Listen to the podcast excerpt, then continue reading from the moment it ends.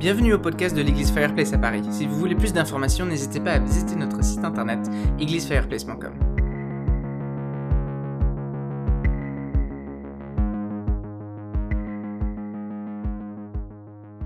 On traverse depuis plusieurs semaines toutes les affirmations de Jésus sur lui-même. On pensait que la série serait un tout petit peu plus longue, mais on a pris la décision euh, la semaine dernière de se réunir en personne et, euh, pour le pique-nique et puis de se réunir dans, dans les maisons. Donc même si on ne fera pas peut-être celui qui est le plus important, Jésus qui dit je suis le chemin, la vérité et la vie, euh, je pense qu'on a vraiment reçu beaucoup de choses au cours de cette série. Et voilà, je dois mettre de côté mon, mon côté complétiste.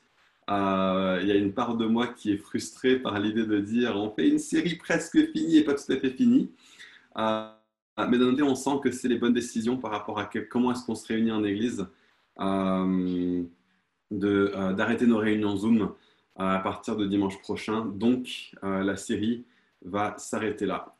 et j'espère qu'on aura suffisamment reçu et suffisamment exploré de Jésus, de sa personne, de son être pendant ces, ces, dernières semaines pour ne pas avoir l'impression de rester sur notre faim. Et donc aujourd'hui, je vous invite à prendre euh, Jean chapitre 15, qu'on a regardé la semaine dernière et on s'est arrêté vraiment sur ce que Jésus dit par rapport à son Père plutôt que par rapport à lui-même. La semaine dernière, je sentais qu'il y avait un truc important euh, à, développer là-dessus. Et aujourd'hui, on va se focaliser sur ce que Jésus dit sur lui-même dans Jean 15. Donc, je vous invite à prendre, euh, donc, comme je le disais, Jean chapitre 15. On va lire à partir du verset 1 et jusqu'au verset 17. Jésus dit, je suis la vraie vigne et mon Père est le vigneron. Tout sarment qui est en moi et qui ne porte pas de fruits, mon Père le retranche. Et tout sarment qui porte du fruit, il l'émonde afin qu'il porte encore plus de fruits. Déjà, vous êtes purs à cause de la parole que je vous ai annoncée. Demeurez en moi et je demeurerai en vous. Comme le sarment ne peut de lui-même porter du fruit s'il ne demeure attaché au cep. Ainsi, vous ne le pouvez pas non plus si vous ne demeurez pas en moi. Je suis le cep. Vous êtes les serments. Celui qui demeure en moi et en qui je demeure porte beaucoup de fruits, car sans moi, vous ne pouvez rien faire. Si quelqu'un ne demeure pas en moi, il est jeté dehors comme le sarment, et il sèche. Puis, on le ramasse, on le jette au feu, et il brûle. Si vous demeurez en moi et que mes paroles demeurent en vous, demandez ce que vous voudrez et cela vous sera accordé. Si vous portez beaucoup de fruits, c'est ainsi que mon Père sera glorifié et que vous serez mes disciples.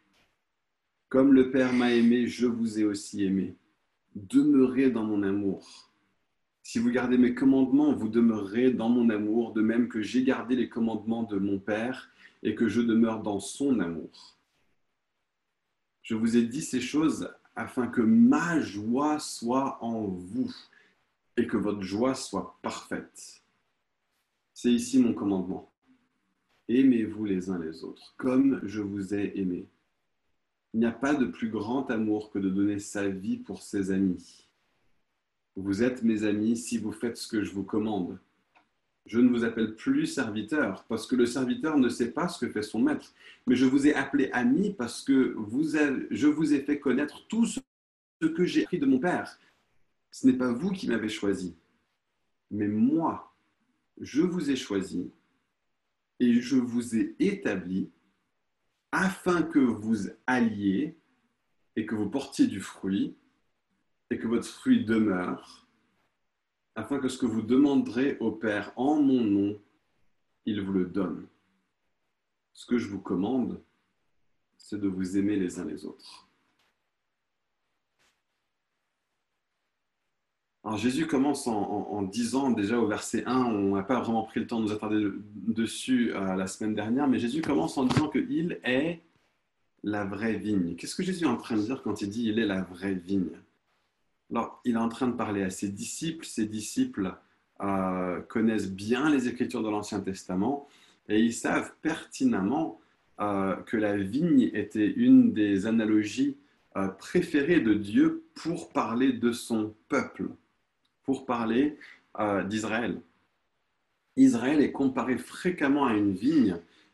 Ésaïe 5, versets 1 à 7, est un texte absolument classique sur ce sujet. Ce serait bien qu'on le lise juste pour que vous voyez un petit peu ce que Dieu dit euh, par rapport à cette idée de euh, la vigne, ce que les disciples savaient dans leur tête quand Jésus est en train de leur dire Je suis la vraie vigne.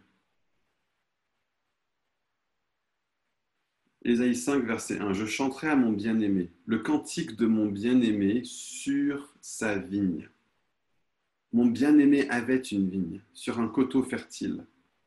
Il en remua le sol, les pierres et il y mit un plan délicieux. Il bâtit une tour autour d'elle, il y creusa aussi une cuve.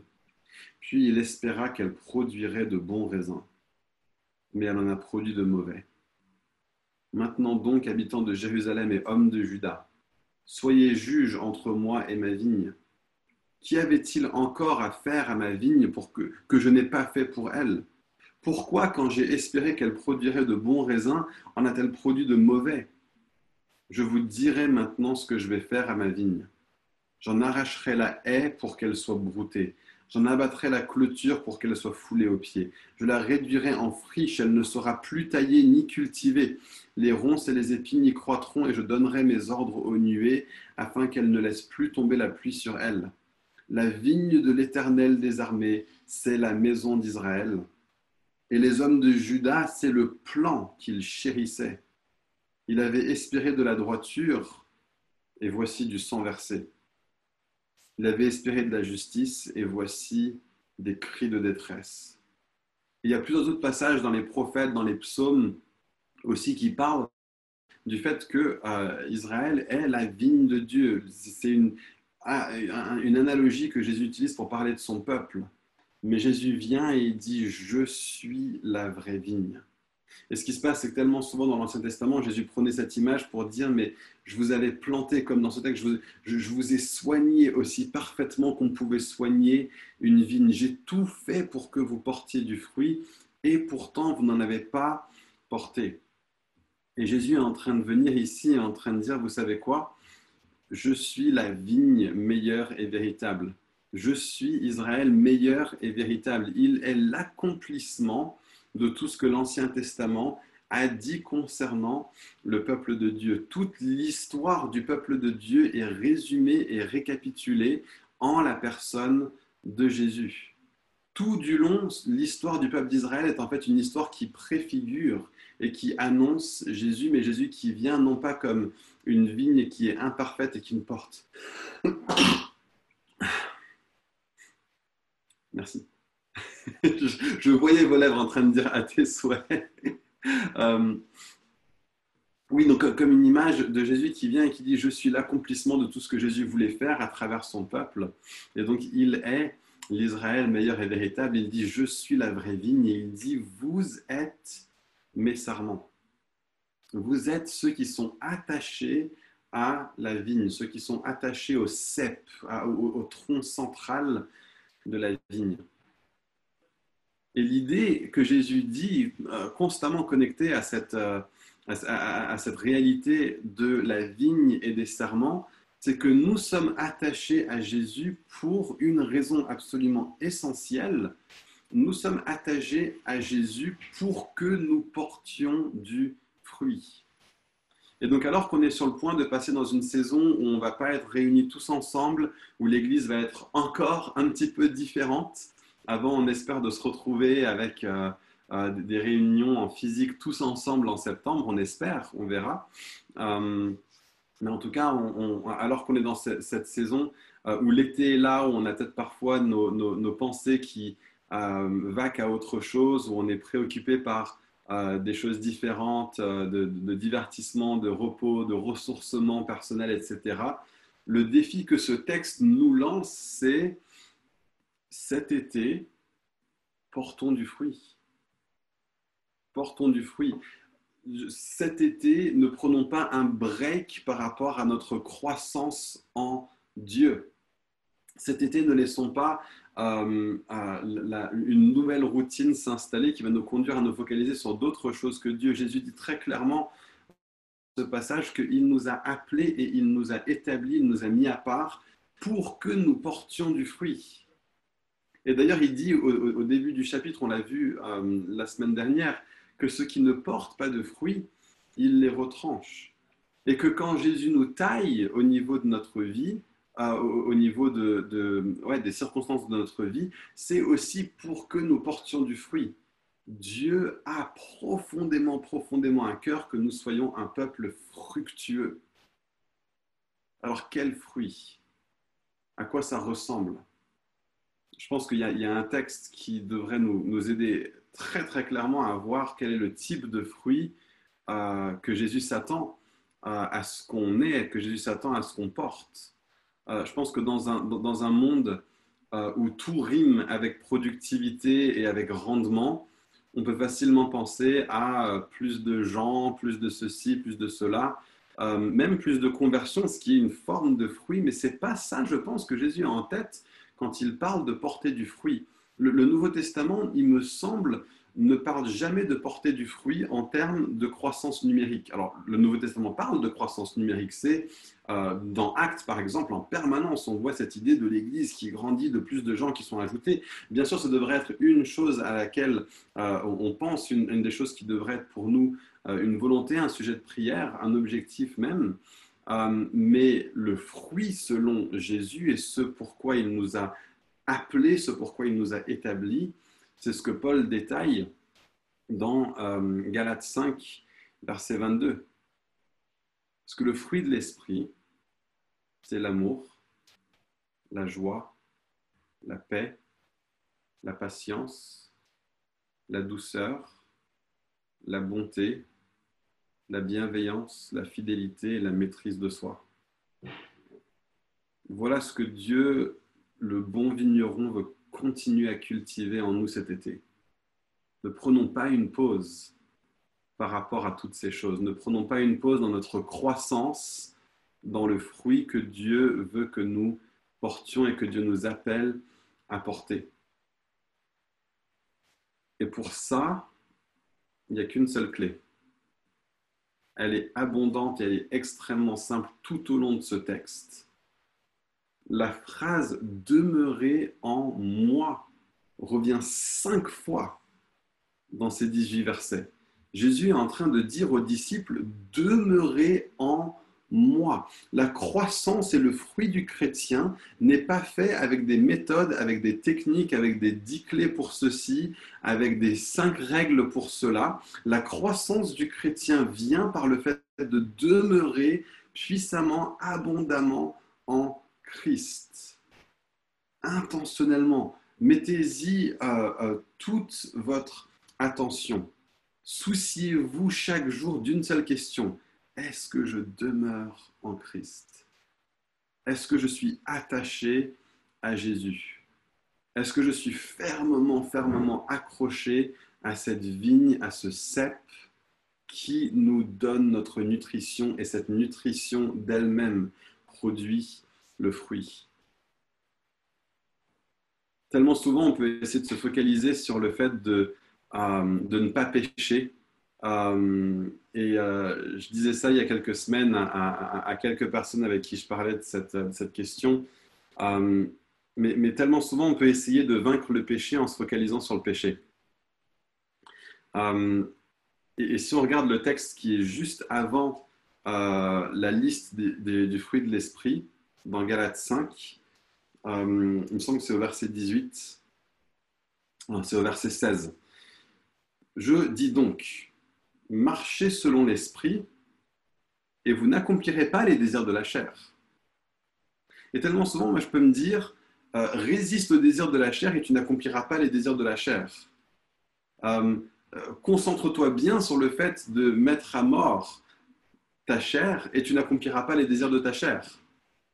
Mais ce qui se passe, c'est que quand, en tant que croyant, euh, on passe notre temps à nous focaliser sur les œuvres de la chair pour essayer de ne pas les accomplir, qu'est-ce qui se passe? On n'arrête pas de penser à, notre chair et aux œuvres de la chair, à tout ce qui constitue euh, des éléments de tentation et de péché dans notre vie. Euh, donc, David Holden, enfin, le, leader apostolique de notre famille d'église New Ground, euh, il a écrit dans, dans, son livre Une pensée renouvelée, qui est un bouquin que je recommande vraiment à tout le monde. Si vous vous dites, moi je veux vraiment acheter un livre qui va m'aider à, grandir dans le fruit de l'esprit cet été, à part la Bible, vraiment, je peux vraiment vous recommander de, de, de vous procurer le bouquin Une pensée renouvelée de David Holden. Il est génial là-dessus. Et il parle de cette question. Euh, de euh, marcher selon l'esprit et vous n'accomplirez pas les désirs de la chair. Et voilà comment il l'explique. Il dit, euh, si on se focalise pour, pour surmonter le péché, seulement sur le péché, c'est comme si je vous disais, il faut absolument, quoi que vous fassiez, que vous ne réfléchissiez pas à un éléphant rose ne réfléchissez pas, donc fermez les yeux et ne réfléchissez pas à un éléphant rose. Mais vraiment, l'éléphant rose, faut pas que vous y pensiez. Hein. Ni sa trompe qui est bien rose, ni ses pattes qui est rose, euh, ni son, son, flanc qui lui aussi, bien sûr, est un rose bonbon, un petit peu barbe à papa. Cet éléphant rose, vraiment, je vous interdis d'y penser. Il faut pas y penser. Surtout, ne pensez pas à un éléphant rose. Qu'est-ce qui se passe? Vous êtes constamment en train de penser à un éléphant rose. On peut tellement, tellement souvent être comme ça avec le péché. Ne regarde pas de la pornographie. Résiste, lutte contre la pornographie. Arrête de penser à cette chose que tu convoites. Ne convoite pas cette chose, etc. etc. Cet élément sur lequel tu as, envie de mentir, tu as envie de cacher telle et telle réalité, arrête de penser à ça. Plus on y pense, plus on est conduit à euh, être euh, porter sur les désirs de notre chair. Dans ce texte, il dit marchez selon l'esprit et vous n'accomplirez pas les désirs de la chair. Donc si maintenant je vous dis fermez à nouveau les yeux, et cette fois-ci c'est un éléphant blanc qu'il ne faut absolument pas que vous pensiez. Ne pensez pas à un éléphant blanc. S'il vous plaît, l'éléphant blanc, il ne faut pas y penser. Pareil, la trompe blanche comme neige, ne pensez pas à la trompe de l'éléphant, ne pensez pas aux pattes de l'éléphant blanc. Question. Où est passé l'éléphant rose? C'est en nous portant sur les choses de l'esprit que nous accomplirons les choses de l'esprit et que nous n'accomplirons pas par conséquence les œuvres de la chair. Jésus dit dans ce texte, demeurez en moi demeurez en Jésus et vous porterez du fruit. Le fruit ne se focalise pas en se disant, il faut absolument pas que je fasse toutes ces choses euh, qui ne me font pas porter du fruit. Ça sert à rien pour une branche de penser à toutes les choses qui l'empêchent de porter du fruit. Il y a un vigneron pour ça. Il y a un vigneron qui taille les choses dans notre vie. Nous, notre responsabilité, c'est de nous ancrer en Christ demeurez en moi et vous porterez du fruit. Donc notre appel pour cet été, c'est de demeurer richement en Christ, demeurer en Jésus. C'est d'une part la raison pour laquelle il nous a sauvés. Au-delà du fait de ne pas faire les œuvres de la chair, au-delà du fait de porter du fruit, nous avons été sauvés pour demeurer en Christ. Si on lisait Jean chapitre 17 et la prière que Jésus fait euh, au, Père, il prie pour nous. Il prie non seulement pour les disciples, mais pour ceux qui viendront après eux. Et il prie que nous soyons en Christ comme Christ est dans le Père. Eux en moi et moi en toi. Nous avons été sauvés pour demeurer richement en Dieu. Quelle joie, mais quelle gloire quoi, de pouvoir se dire, nous avons tout à notre disposition pour pouvoir, écoutez ça, demeurer en Dieu. Est-ce qu'il y a un meilleur endroit sur Terre? Quelle, grâce de, incroyable! Dans les générations qui ont précédé la venue de Jésus, je pense qu'il n'y avait pas la même expérience de pouvoir demeurer en Dieu que nous avons maintenant après l'œuvre de la croix. Nous pouvons avoir une, connexion avec Jésus, une relation avec Jésus à travers le Saint-Esprit qui est d'une force et d'une intensité qui est absolument extraordinaire. Mais quelle grâce, quoi. Nous pouvons demeurer en Dieu. Et, tellement souvent, moi je sais dans ma vie, je passe à côté de ça. Je néglige ça. Alors que je sais pertinemment bien que c'est que quand je suis en Dieu, que je demeure en lui, que je me sens le plus pleinement être vivant, que je me sens le plus pleinement euh, humain, parce que je vis de l'humanité que Dieu nous a vraiment, enfin que Dieu a vraiment voulu que nous ayons depuis la fondation du monde. Nous avons été sauvés pour pouvoir demeurer en Dieu. Nous sommes faits pour la présence de Dieu. Nous pratiquons la présence de Dieu cet été. Donc c'est non seulement la raison pour laquelle il nous a sauvés, il ne nous, a pas, il nous a pas sauvés euh, pour qu'on puisse euh, éviter d'aller en enfer. Il nous a sauvés pour que nous puissions être avec lui pour l'éternité. C'est ça la gloire de ce que la Bible nous promet par rapport euh, aux nouveaux cieux et à la nouvelle terre. C'est que nous serons avec lui. Il sera notre Dieu, nous serons son peuple. Donc c'est la raison pour laquelle il nous a sauvés. Mais c'est aussi, enfin, demeurer en Jésus, c'est non seulement la raison pour laquelle il nous a sauvés, c'est aussi la manière à travers laquelle nous accomplissons l'autre raison derrière notre salut.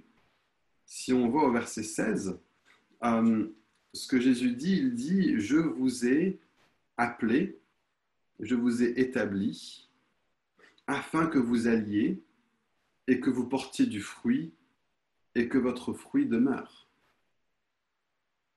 Jésus nous a sauvés pour que nous portions du fruit.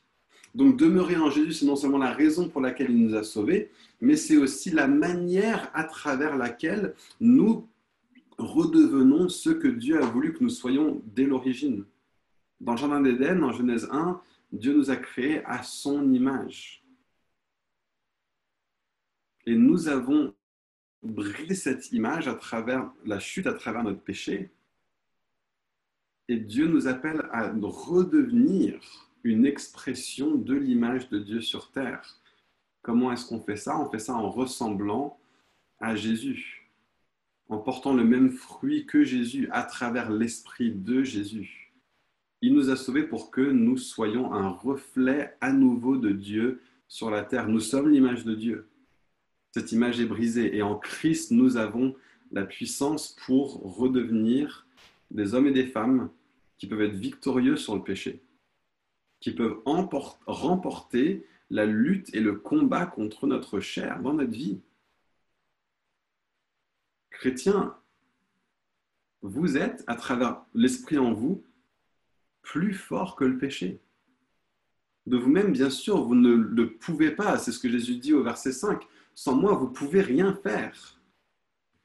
Donc il y a une différence absolument fondamentale entre le fait de demeurer en Christ et le fait de ne pas demeurer en Christ. Si on ne demeure pas en Christ, on ne peut rien faire, on n'a aucune chance de ressembler à Jésus, quelle qu'elle soit. Alors que si nous sommes en Christ, non seulement nous avons toute chance de pouvoir le faire parce que par son esprit, nous avons la puissance pour surmonter le péché, mais en plus de ça, la promesse de Dieu pour nous, c'est que alors que nous demeurons en Christ, nous portons du fruit et notre fruit demeure. Un fruit n'a pas besoin de se concentrer sur le fruit pour porter du fruit.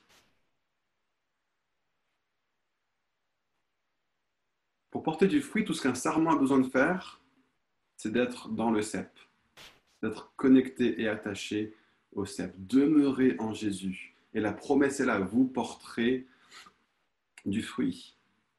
Donc à quoi est-ce que ça ressemble pratiquement pour nous cet été D'être des hommes et des femmes qui euh, portons du fruit, qui ne prenons pas un break par rapport à notre croissance en Dieu?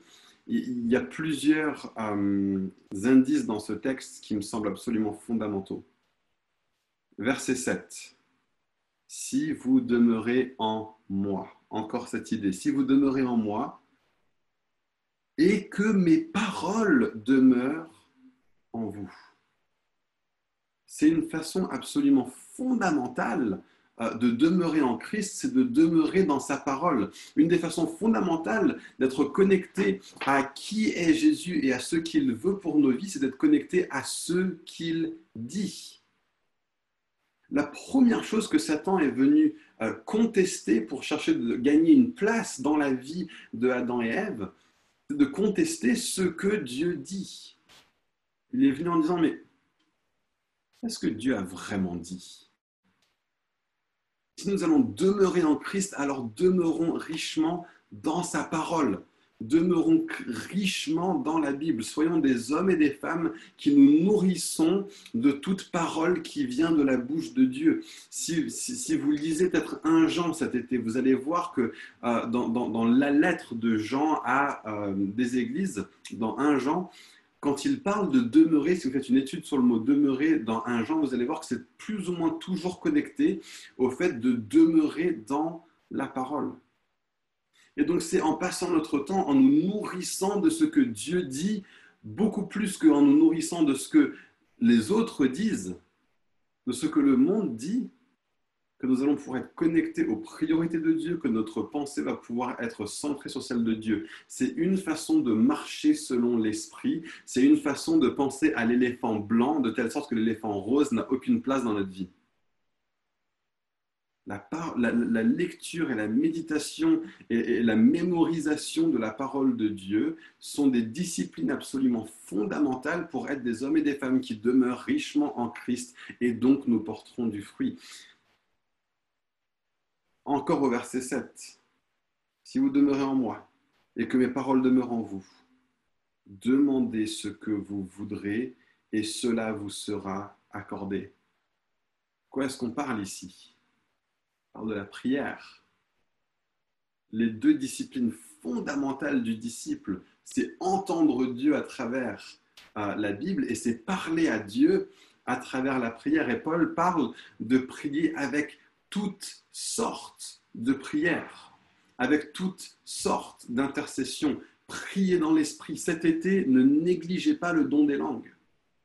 Priez pour d'autres personnes, ne négligez pas l'intercession et priez pour vous-même. Juste passez du temps à vous délecter en Dieu, passez du temps à lui dire combien il est beau, combien il est merveilleux, à entretenir votre relation avec Dieu à travers la louange toute simple, à travers la déclaration d'amour toute simple d'un peuple envers son Dieu, d'un fils envers son Père. Soyons des hommes et des femmes qui euh, euh du temps à parler à Dieu. Et, dans tout ça, il y a cette promesse qui est là. Euh, Demandez ce que vous voudrez et cela vous sera accordé. Alors, prieur de contexte, ce verset peut être sujet à toutes sortes, de, à, toutes sortes d'incompréhensions, parce qu'il y a tellement de choses pour lesquelles moi j'ai prié euh, qui m'ont pas été accordées, mais c'est si vous demeurez en moi et que mes paroles demeurent en vous, alors demandez ce que vous voudrez. Pourquoi? Parce que ce, que ce, que nous voulons est orienté et, et, est transformé par le fait de demeurer en Christ et d'avoir sa parole en nous. Les choses que nous allons demander si nous sommes en Christ sont les choses que Jésus lui-même veut que nous demandions. Plus tard, il dira tout ce que vous demanderez en mon nom, il vous le donne. Alors c'est quoi prier dans le nom de Jésus? Est-ce que c'est juste mettre dans le nom de Jésus à la fin de ma prière? Non, c'est tellement plus que ça. C'est prier selon le mandat que Jésus nous donne de prier. Ce qui se passe, c'est que quand un, émissaire venait de la part du roi, il allait dans un village et il disait Au nom de tel et tel roi, je vous prononce telle parole. Et cette parole-là était puissante à ce moment-là parce qu'elle était faite selon la volonté du roi. Et si jamais il lisait mal le rouleau, alors il avait beau dire au nom du roi, ce qu'il disait n'était quand même pas dit dans le nom du roi parce que c'est pas ce que le roi voulait dire. Et quand nous prions dans le nom de Jésus, nous prions selon la volonté de Jésus, nous disons, je connais les priorités de Jésus et je demande à Dieu que ta volonté soit faite sur la terre comme au ciel. Je demande des choses selon ton autorité, je demande des choses selon ta volonté. Je sais que c'est toi qui veux le faire et donc maintenant moi je demande que ça vienne se passer sur la terre comme au ciel. Et lorsque nous prions, lorsque nous connaissons la volonté de Dieu et que nous prions la volonté de Dieu, que nous prions à l'existence les, promesses de Dieu pour nous, pour nos vies, selon ce que la Bible dit, alors la promesse de Dieu est celle-là. Tout ce que vous demanderez en mon nom sera accordé. Et si je prie selon ma volonté et les désirs de ma chair, je ne suis pas en train de prier dans le nom de Jésus. J'ai beau dire au nom de Jésus à la fin de ma phrase, c'est pas en son nom à lui, c'est en mon nom à moi. Donc connectons-nous à la volonté de Jésus à travers la parole, connectons-nous aux priorités de Jésus à travers la Bible et demandons les choses que Dieu veut déjà faire sur terre. Donc cet été, Bible, Bible, Bible, prie, prie, prie. Et puis verset 12, c'est ici mon commandement. Aimez-vous les uns les autres comme je vous ai aimé. Les amis, cet été, ne, négligeons pas de nous réunir les uns avec les autres. Je sais que c'est différent euh, et il n'y aura pas forcément toutes les choses qu'on a peut-être parfois l'habitude euh, de faire. Peut-être ça va nous manquer de ne pas euh, chanter ensemble, de ne pas louer ensemble, etc., etc. Mais ce que Dieu nous demande, il n'y a pas de format de culte dans le Nouveau Testament. C'est pour des raisons plus pratiques et contextuelles qu'on vit nos célébrations à Fireplace comme on les vit.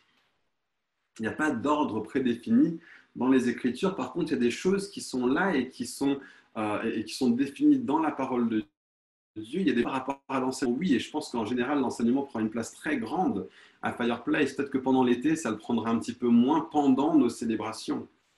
Euh, la louange euh, communautaire prend une très grande place dans nos rencontres à Fireplace avec l'expression des dons spirituels, etc. etc. Peut-être que pendant l'été, ça prendra un petit peu moins de place. Mais si vous vous souvenez, quand on se réunit à la rue de Lille, et peut-être encore plus quand on se réunit sur Zoom, c'est compliqué de vivre la communion. Je sais que euh, à rue de Sèvres, comme on n'a pas le droit de manger, on n'a pas toujours autant de temps qu'on aimerait pour vraiment être ensemble et passer du temps ensemble. Bah, cet été, mettons le paquet là-dessus. Euh, pour ceux qui accueillent, moi j'aimerais vous mettre au défi de pas seulement accueillir pour vivre un temps ensemble le matin, euh, organiser quelque chose pour qu'il y ait des repas ensemble. Il y a quelque chose qu'on voit les, disciples faire souvent lorsqu'ils se réunissent dans le Nouveau Testament, c'est qu'ils rompaient le pain dans les maisons, dans la joie et la simplicité de cœur. Et à nouveau, comme on n'a pas le droit de manger à la rue de Sèvres, euh, c'est compliqué de prendre le pain et le vin ensemble. On a essayé de le faire quelques fois sur Zoom, et même là, ça semble un brin artificiel si on mange ensemble, Jésus a dit à chaque fois que vous euh, mangez de ce pain et que vous buvez de cette coupe, faites-le en mémoire de moi. Lorsque vous vous réunissez, et même dimanche prochain, quand on sera ensemble à Bois-le-Roi, je suis absolument certain qu'il y aura du vin, ou, ou, au moins du jus de raisin, ou les deux sans doute. Je suis absolument certain qu'il y aura du pain. Dimanche prochain, ni une ni deux, on prend la scène. Et toutes les semaines, si vous avez l'opportunité de le faire pendant l'été, communiez ensemble, prenez le pain et le vin, rompez-le dans les maisons, dans la joie et la simplicité de cœur. Donc cet été, vivons la communion, ne, nous lassons pas de prendre du temps les uns avec les autres, euh, de, développer notre amour les uns envers les autres et de le faire en pratique. Continuez à, vous appeler les uns les autres, à demander, à, à vraiment être sensible aux personnes qui pourraient éventuellement être isolées aimez-vous les uns les autres. C'est une façon de demeurer abondamment et puissamment en Christ. Donc verset 7 nous dit Bible, Bible, Bible, et puis prière, prière, prière. Le verset 12 nous dit communion, communion, communion. Et puis verset 16. Je vous ai établi afin que vous alliez et que vous portiez du fruit. Pour beaucoup d'entre nous, on ne va pas forcément rester à la maison. Mais que vous soyez à la... Si vous êtes à la maison, allez. Si vous êtes autre part, allez. C'est un moment, bien sûr, oui, de repos et de ressourcement, mais nous ne prenons pas une pause par rapport à la mission de Dieu, par rapport au fait de connaître aux nations les gloires et les splendeurs du Fils ressuscité. Il est tellement beau et tellement digne. Il est magnifique. Il est Jésus. Il est Dieu. Continuons à, parler et à proclamer les merveilles de Jésus à tout le monde. Donc là où vous êtes, allez. Que vous soyez à la maison ou que vous soyez autre part. Être à la maison, ça peut être une bonne excuse de dire ouais, mais bon, je suis à la maison, c'est pas vraiment contexte de mission. Si, c'est le contexte de mission. Autour de vous, votre champ de mission principal, c'est les voisins qui habitent sur le pas de votre porte.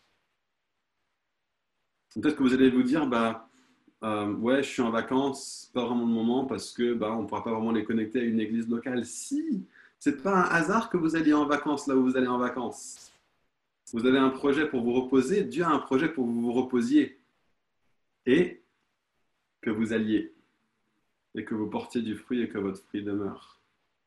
Donc je pense que demeurer en Christ, ça ressemble à, en pratique, hein, ça ressemble à une vie dans la parole de Dieu, une vie dans la prière, une vie dans la communion les uns avec les autres et une vie dans la mission.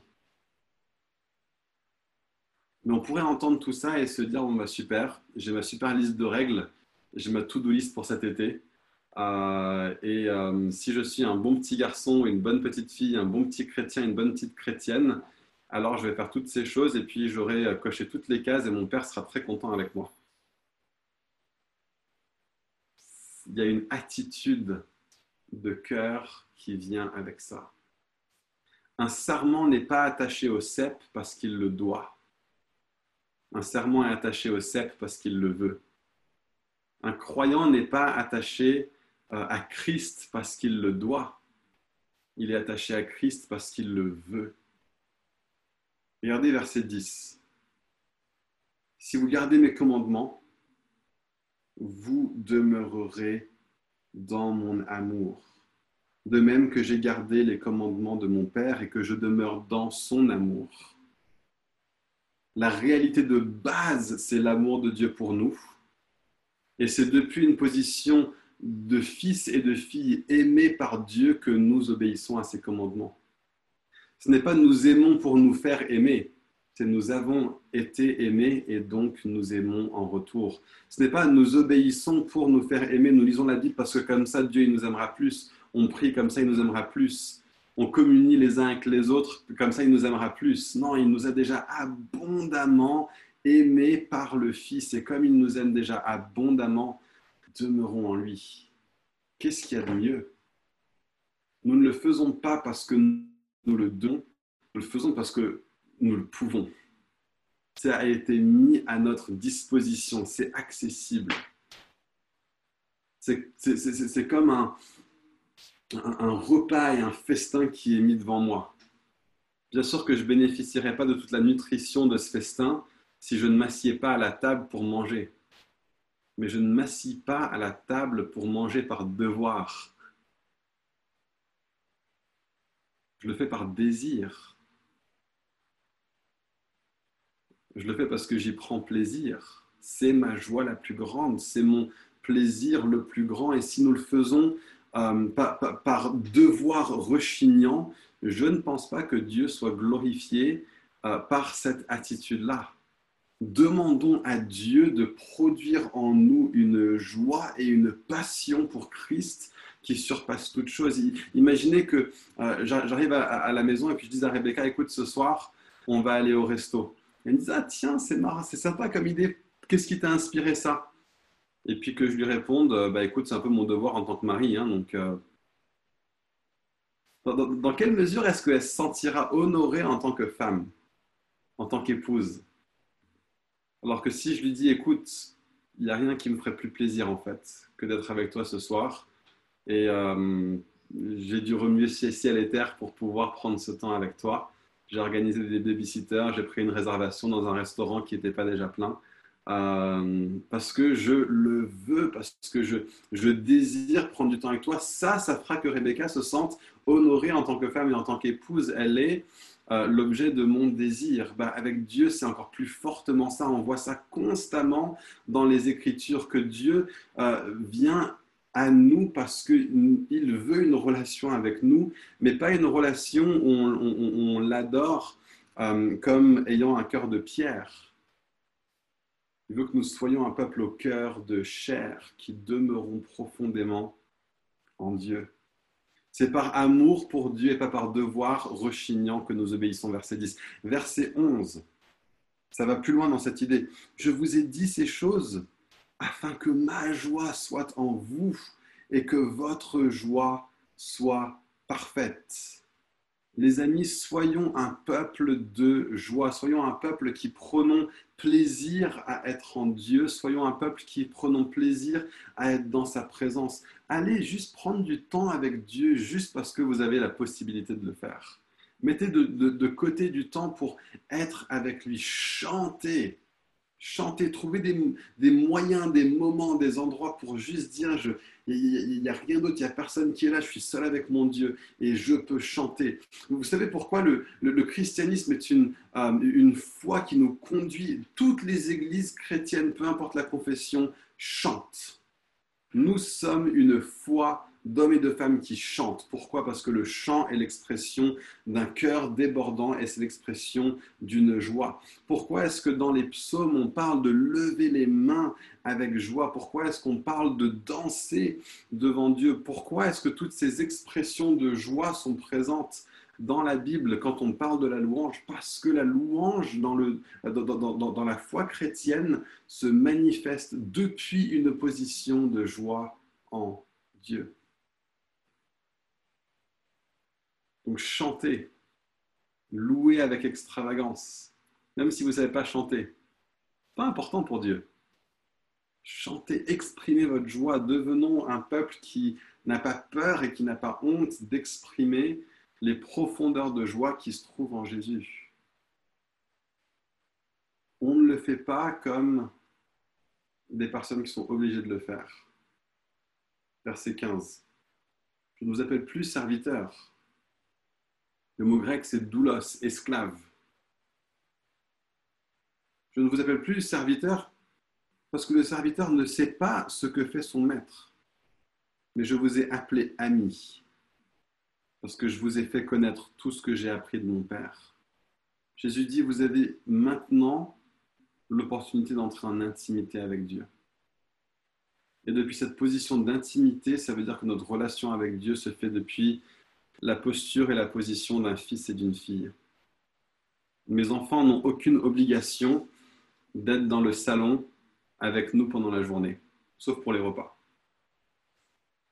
Mais en dehors de ça, nos enfants ont le droit d'être dans leur chambre ou ils ont le droit d'être dans le salon. Ça, ça veut dire c'est quand ils viennent passer du temps avec nous au salon, c'est que c'est parce que librement, par joie, juste pour la joie d'être avec leur papa et leur maman, ils ont voulu venir prendre du temps avec nous. Ils ne le font pas par devoir. Ils le font par joie. Et Jésus dit, je vous ai appelés mes amis. Et il compare ça à la relation d'un fils avec son père. Même pas seulement d'un fils avec son père, mais du fils parfait avec son père.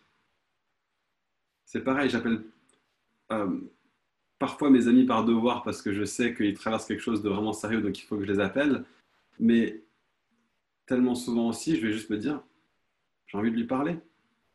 Quand on prévoit de se voir avec des amis, de se faire une bouffe ensemble, c'est pas parce que j'ai un truc duquel il faut que je leur parle, c'est juste par le plaisir de prendre du temps avec lui ou avec elle, avec eux. Nous sommes devenus amis de Dieu. Voilà comment lui nous voit. Et il ne prend pas du temps avec nous par devoir. Il n'a pas besoin de nous. On l'a vu dans, le premier message de cette série. Le Père, le Fils et l'Esprit se suffisent entièrement à eux-mêmes. Donc si Dieu nous a créés et nous a rachetés, et que ce n'est pas parce qu'il le devait, c'est donc parce qu'il le voulait. Dieu veut une relation avec nous. Dieu veut une relation avec nous. Il, il veut une relation avec nous en tant que fils et en tant que fille. Et donc la dernière le dernier élément de, euh, de, demeurer qu'on voit après la, la Bible, la prière, la communion, la mission. Tout ça doit être vécu dans le contexte du fait que nous demeurons dans l'Évangile. Nous demeurons dans la connaissance que le Père nous a tant aimés, qu'il a donné son Fils unique, afin que quiconque croit en lui ne périsse pas, mais ait la vie éternelle la connaissance que euh, ce n'est pas nous qui avons aimé Dieu en premier, mais c'est lui qui nous a aimés et qui a donné son Fils pour nous. Que celui qui n'avait jamais péché a été fait péché pour nous, pour que en lui nous puissions devenir la justice de Dieu. Et que nous qui étions autrefois éloignés, nous sommes maintenant devenus proches.